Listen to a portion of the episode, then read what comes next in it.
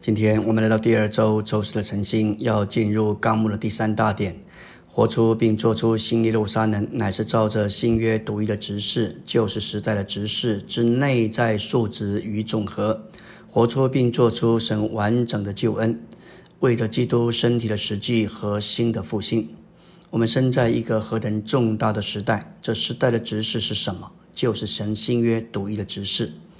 恢复新约完整的指示，照着保罗在灵后所启示的，新约的指示乃是独一的指示，却有三方面，这每一方面都连于新的复兴。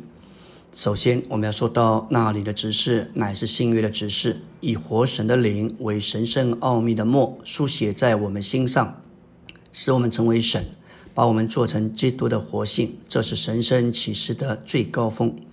灵后三章三节。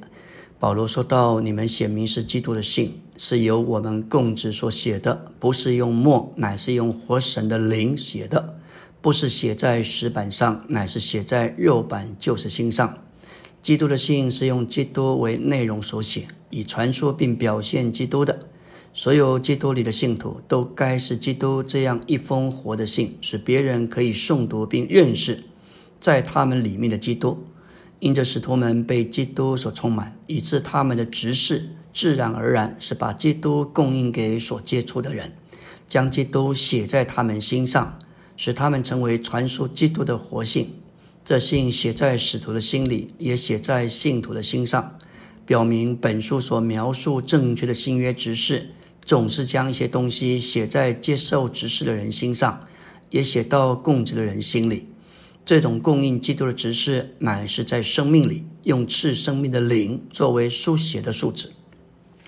活神的灵就是活神自己，它不是作为工具像笔，乃是作为成分像书写的墨。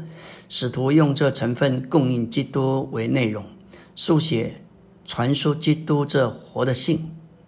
我们的心乃是使徒用活神的灵将基督的活性写在其上的板。这还是。用活神的灵将基督写在我们里面的各部分，使我们成为他活的性，使他在我们身上得着彰彰显，并为人所诵读。新约的执事与学校的老师不同，学校老师他们所做的教导知识和专业，灌输你一些的观念，但没有把，并没有把某种数值写到你的里面。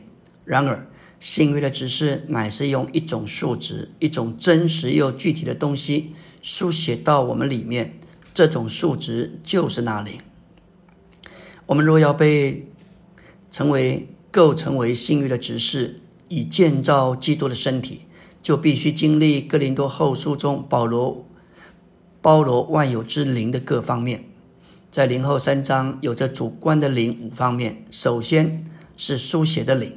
然后是叫人活赐人生命的灵，它也是供职的灵，总是将基督供应到我们里面。它是自由自由的灵，释放我们脱离一切捆绑我们的事物。然而，然后它也是变化人的灵，这奇妙的灵将基督一切的丰富，连同父的丰满，都传输到我们的里面。我们当。被这包罗万有的灵所书写，基督的心腹要被那灵所浸透，甚至完全被基督化，使我们在生命和性情上，但不在神格上成为神。这要使我们达到神圣启示的最高峰。我们来看第二终点，关于新约的指示，也是义的指示。这是基督的指示，它是我们客观的义，使我们得称义。它也作为我们主观的意，借着那灵变化的工作刺绣到我们里面，使我们活出基督，并做基督真正的彰显。这就是神人生活。诗篇四十五篇十三到十四节，王女在君尊的住处极其荣华，她的衣服是用金线交织成的，她要穿刺绣的衣服，被引到王前，随同她的陪伴童女也要被带到你面前。诗篇四十五篇的王后有两件衣服，第一件衣服是用金线交织成的，相当于基督做客观的义，使我们得称义；而第二件衣服刺绣的衣服，相当于基督借着那灵变化的工作，刺绣到我们里面，并从我们里面活出来，作为我们主观的义，使我们得胜。客观的基督是我们的义，使我们可以站立在神面前；主观的基督乃是基督自己组织到我们的性格里，刺绣到我们的全人里面，使我们可以站立在王前。当我们重生得救时，我们就得着第一件衣服，那是金线交织成的，这是基督做我们客观的义。但是主还要带我们往前得着第二件衣服，这是经过刺绣出来的衣服。在教会生活中，许多弟兄姊妹，我们相处过生活实在是宝贝。但就的另一面来说，每一位圣徒也都像一根小针，在教会生活中，为了服侍，为了配搭，主也借着这些圣徒，使我们经历圣灵做刺绣的工作，为了使基督能更多做到我们里面。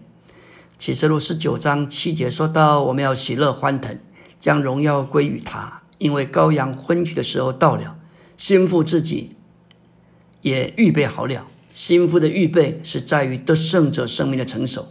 再者，得胜者不是分开的个人，乃是团体的心腹。为了这一面，就需要建造。他们不仅在生命上成熟，更是同被建造，成为一个心腹。阿门。